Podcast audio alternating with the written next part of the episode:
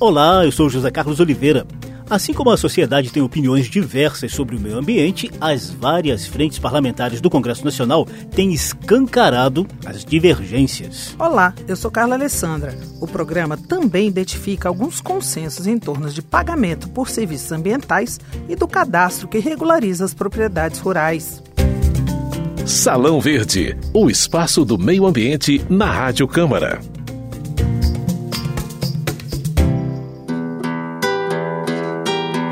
Atualmente, a Câmara dos Deputados tem cerca de 250 frentes parlamentares. Elas são compostas por deputados que decidem atuar em conjunto por alguma causa comum, como incentivar a leitura, a segurança alimentar, o cooperativismo, a ampliação de uma rodovia e por aí vai.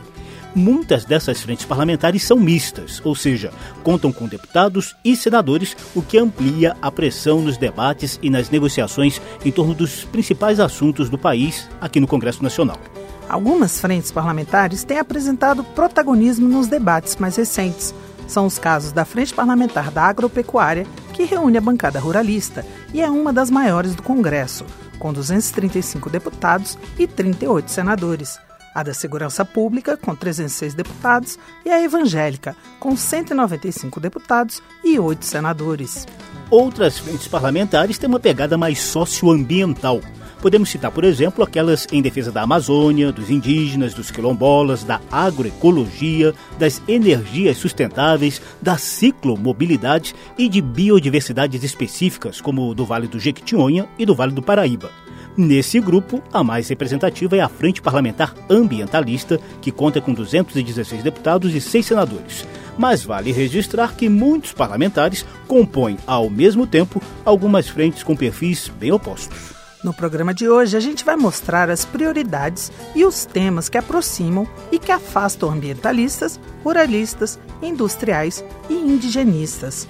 Conversamos com os coordenadores dessas frentes parlamentares em busca de consenso para avançar nos assuntos ligados à sustentabilidade ambiental no Congresso Nacional. As perspectivas são boas em relação às propostas de pagamento por serviços ambientais e de fortalecimento do Cadastro Ambiental Rural, o CAR, criado no Código Florestal em 2012.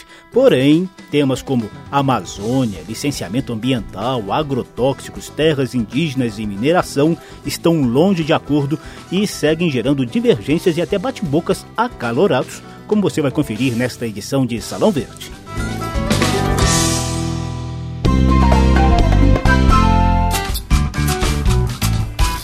Salão Verde começa ouvindo o coordenador da Frente Parlamentar Ambientalista, deputado Nilton Tato, do PT de São Paulo. Ele sugere um novo modelo econômico para o país que cause menos danos ao meio ambiente e à qualidade de vida humana. É forte o debate da gente buscar mecanismos para pensar geração de emprego e renda, trabalho, de outras formas de cadeia produtiva, de baixa emissão de gás de efeito estufa que dialoga com aquilo que hoje se comenta muito do conceito da transição ecológica. Quer dizer, qualquer atividade tem a preocupação com o meio ambiente, com os recursos naturais, com a sustentabilidade do planeta como um todo. Por isso que o debate sobre pagamento de serviços ambientais é importante. Por exemplo, aquele que tem uma propriedade e tem preserva a mata na beira das nascentes, ou a reserva, a reserva legal, ou se ainda preserve uma área maior da floresta, além daquilo que a legislação e o Código Florestal exija, de como que a sociedade como um todo, através do Estado, venha remunerar esse proprietário para que ele mantenha aquela floresta, mantenha aquela, aquele local que é importante para a produção de água, porque ele está fazendo um serviço ambiental para o conjunto da sociedade, seja no serviço de água, seja do clima, seja da manutenção da biodiversidade. Também é importante a gente avançar no instrumento que foi formulado, um dos instrumentos importantes do Código Florestal, que é o cadastro ambiental rural, que é onde o governo tem condições de monitorar e acompanhar de perto como que todos os proprietários rurais eles estão adequados conforme a legislação exige de manter as áreas de preservação permanente, que são as matas na beira de, do rio, de lago, das nascentes, como também a reserva legal, que tem uma importância para a manutenção também da biodiversidade. Então esse cadastro é importante para você ter estratégias e pensar políticas públicas para ajudar haver modelos de agricultura do que, se planta e o que, que onde planta, que tipo de, de insumo se usa na agricultura. E com isso, você também pensar políticas para repensar, na verdade, o modelo de agricultura. Hoje a gente tem um modelo de agricultura altamente dependente da concentração de terra, cada vez menos pessoas detêm mais terras. A gente tem uma agricultura hoje que praticamente não, não tem mais agricultor. Essa é agricultura altamente dependente de máquinas cada vez mais pesadas e principalmente depende do uso intensivo de agroquímicos, principalmente agrotóxicos, veneno, com graves consequências para o meio ambiente, para os mananciais, para a, fauna com graves consequências, inclusive, para a saúde das pessoas, como já vem demonstrando as pesquisas. Essa agricultura, inclusive, com uso intensivo de agroquímico né, e de agrotóxico, uma agricultura que emite muitos gases de efeito estufa, contribuindo, inclusive, com o aquecimento global. A gente também conversou com o responsável pela área de meio ambiente da Frente Parlamentar da Agropecuária, deputado Nery Geller, do PP do Mato Grosso. Ele começa falando sobre possíveis pontos que aproximam ambientalistas e ruralistas. O que aproxima o rigor da lei. Nós temos uma legislação hoje mais exigente do mundo, nós temos uma produção a mais sustentável do mundo, que nós precisamos destravar alguns gargalos, entre eles, principalmente, a questão do licenciamento ambiental para que obras estruturais andem pelo país, dentro exclusivamente dos parâmetros legais e da sustentabilidade. É importante a gente ressaltar que essas queimadas na Amazônia, elas não estão se dando em áreas de produção agrícola. Se você pegar o Mato Grosso, não tem foco de incêndio onde tem produção, inclusive dentro do bioma amazônico. Então, o que aproxima os setores é o rigor da lei. A legislação tem que ser rigorosamente é, respeitada. E o combate ilegal de desmatamento tem que ser combatido na sua essência. E a queimada também tem que ser combatido em, na, sua, na sua plenitude. E aí ela passa por é, manutenção e fiscalização, principalmente nas terras públicas, limpeza e obrigação na beira de BR, para que o fogo não inicie, se propague para as regiões. Os principais locais de início do incêndio são em beira de estrada. E se tiver criminoso, aí temos os órgãos é, competentes que têm que é, fiscalizar, investigar e punir com rigor. Essa é, a, essa é a posição clara da FPA. E só mais uma questão em relação a, a, pagamentos por serviços ambientais e principalmente com base também no cadastro no CAR, né? Que é uma coisa que aproxima muito as duas áreas, né? É possível a gente é, avançar é, nessa pauta. Dúvida, a gente precisa regulamentar isso. É, os serviços ambientais, eles valem uma fortuna né, do ponto de vista da comunidade internacional, inclusive. Preservar o meio ambiente é importante. Olha, tem produtores que compraram na década de 80, de 90, quando foram empurrados pelo governo para ocupar a Amazônia Legal, compraram áreas de, de, de mil hectares, por exemplo, e eles fazem hoje, tinha direito de fazer abertura de 65%, hoje eles são penalizados, podem abrir só 20% pela mudança da legislação. Essas pessoas teriam que ser compensadas do ponto de vista financeiro. Né? Isso aí tem que ser regulamentado. Nós precisamos é, é, avançar nessa legislação é, para que a gente possa regulamentar isso e os serviços ambientais possam ser remunerados de forma adequada. Então é isso que nós estamos defendendo. E mais uma vez, é importante que os órgãos de controle façam isso sem pirotecnia faço isso dentro é, da forma correta, dentro da lei, penalizar quem é culpado. Agora, não pode jogar todo mundo numa mesma vala. Os produtores, na sua grande maioria, não fazem a degradação ambiental.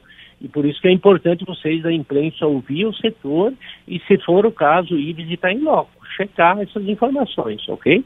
Perfeito, deputado Nery Geller. Muitíssimo obrigado pela atenção, tá bom? Abraço. Abraço. Salão Verde. O programa de hoje traz as visões de algumas frentes parlamentares atuantes no Congresso Nacional sobre temas ligados ao meio ambiente. Depois de ouvirmos pontos de vista de ambientalistas e ruralistas, vamos conferir o que o coordenador da Frente Parlamentar da Indústria, deputado Newton Cardoso Júnior, do MDB de Minas Gerais, tem a dizer sobre a produção industrial sustentável no país. Essa frente é composta por 223 deputados e dois senadores.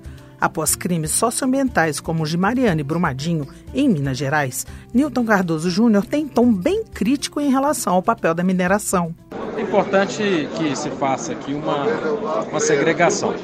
A mineração, por si só, apesar de estar considerada como indústria, ela não agrega valor, especialmente no estado de Minas Gerais, estado do Pará, onde são os maiores volumes produzidos, e isso tem prejudicado muito a capacidade de crescimento desses estados. A verdadeira indústria é aquela que processa o produto mineral na sua fase ina, praticamente in natura, sua fase menor, é, estado mais simples da natureza, e transforma isso em um produto que tem valor agregado, que de fato contribui com a geração de emprego, com investimentos de grande porte e que promove o desenvolvimento de uma região com uma indústria que tem grande capacidade, grande escala. E isso vem de encontro direto com a sustentabilidade, pois os produtos de valor agregado que o consumidor moderno aceita têm como premissa básica terem a sua sustentabilidade, a rastreabilidade dos componentes que, que são utilizados na fabricação, a garantia de que há respeito às leis trabalhistas, às leis ambientais, à legislação social, enfim, a sustentabilidade é a perenização de qualquer indústria no planeta. Portanto, vai em linha direta com aquilo que defendemos na frente parlamentar. Salão Verde também ouviu a coordenadora da Frente Parlamentar em Defesa dos Povos Indígenas, deputada Joênia Wapichana, da Rede de Roraima. Essa frente tem 210 deputados e 27 senadores. Vale lembrar que Joênia é a primeira mulher indígena eleita para a Câmara dos Deputados. Desde o cacique Mário Juruna, que foi deputado entre 1983 e 87, os índios não tinham um representante no Parlamento Federal. Agora, podem voltar a fazer reivindicações diretamente na Câmara por meio da voz Wapixana. Quero colocar aqui os direitos que os povos indígenas têm de estarem aqui se manifestando, acompanhando, porque justamente isso faz parte da legislação que o Brasil se comprometeu quando ratificou a Convenção 169 da OIT, de dizer que cada medida legislativa e administrativa, que chama principalmente da legislativa, deveria ter essa premissa de estarem ouvindo os povos indígenas e saberem o que está em jogo são os direitos das comunidades indígenas. E é justamente nesse cenário, onde a Amazônia está pegando fogo, onde as terras indígenas estão mais vulneráveis, justamente por conta das invasões, tanto de atividades garimpeiras, mas também por madeireiros, que levam justamente os incêndios. E a ausência de uma reação positiva do governo brasileiro justamente apressa esse desastre na Amazônia. Nós estamos abrindo o artigo 231 da Constituição Federal, que é um artigo que veio justamente prezar pela sobrevivência física e cultural dos povos indígenas. Eu chamo aqui a atenção porque esse artigo é considerado o direito fundamental, o direito fundamental como cláusula pétrea, ou seja, não deveria ser modificado para atender interesses estranhos, individualistas e que visam exploração por terceiros. O Brasil já se avançou em termos de reconhecimento. Nós não podemos caminhar para trás, em retrocesso, querer negar que o indígena, os povos indígenas, têm essa capacidade, sim, de estarem colocando numa mesa, através de resoluções, instruções normativas, as demandas das, das, comunidades indígenas, justamente para que ele coloque por si só as suas prioridades, que estabeleça de que forma quer ver o seu direito é, apoiado, regulamentado, inclusive colocar suas prioridades a serem atendidas.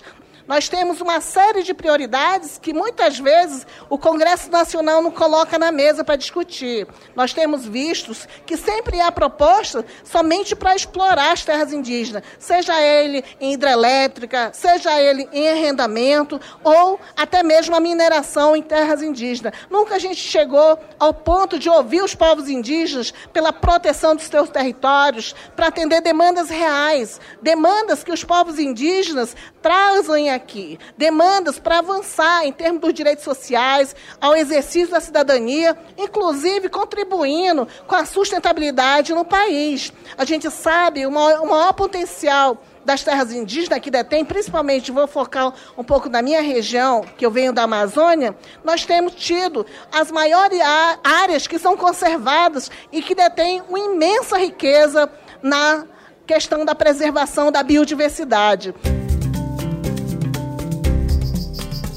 Salão Verde trouxe hoje os temas ambientais que aproximam e que afastam as frentes parlamentares de ambientalistas, ruralistas, indigenistas e industriais.